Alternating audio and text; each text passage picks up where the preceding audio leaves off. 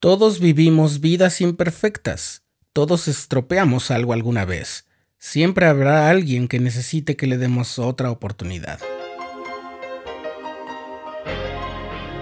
Estás escuchando el programa diario, presentado por el canal de los santos de la Iglesia de Jesucristo de los Santos de los Últimos Días.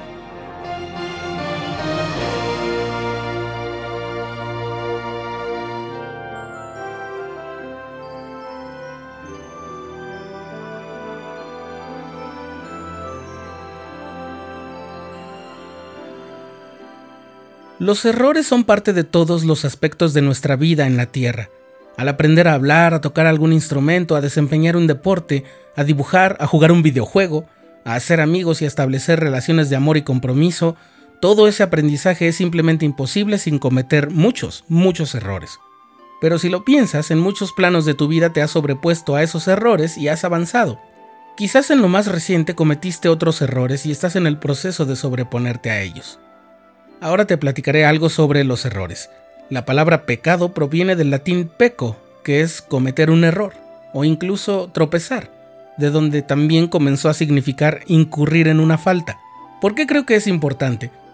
Porque las fallas que cometemos en nuestra vida, con todo y que varían en gravedad y en trascendencia, son errores, fallas, no defectos irremediables fatalmente inherentes a nuestro destino, o irremediablemente causantes de una inminente destrucción.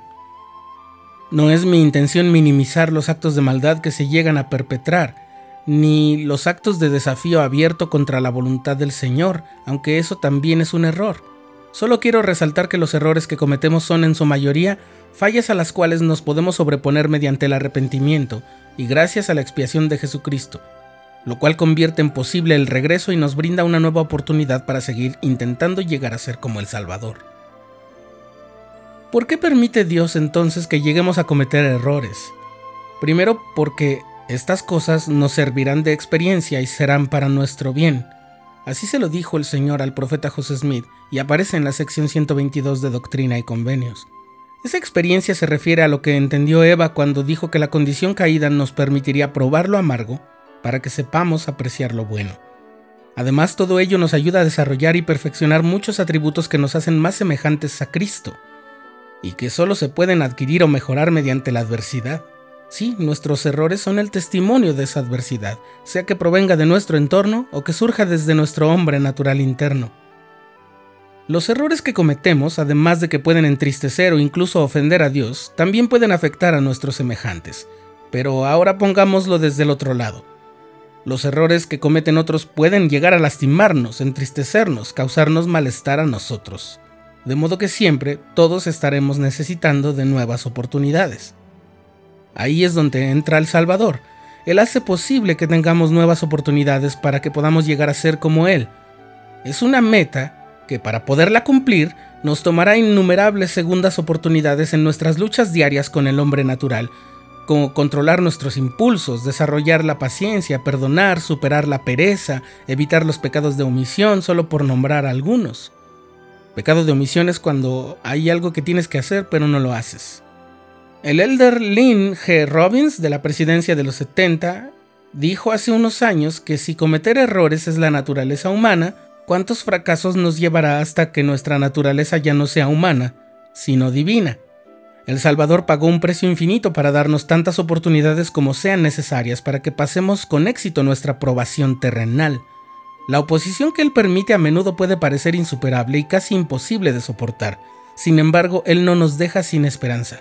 Porque como lo dice el mismo Salvador, a pesar de sus pecados, mis entrañas están llenas de compasión por ellos. ¿Qué aprendemos de estas palabras? Cuando sufrimos por lo que otra persona hace, ¿podemos decir lo mismo?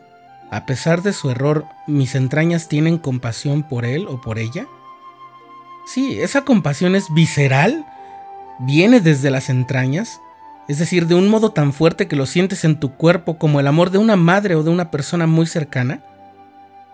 En una ocasión el apóstol Pedro le preguntó al Salvador, Señor, ¿cuántas veces pecará mi hermano contra mí y yo lo perdonaré? ¿Hasta siete veces?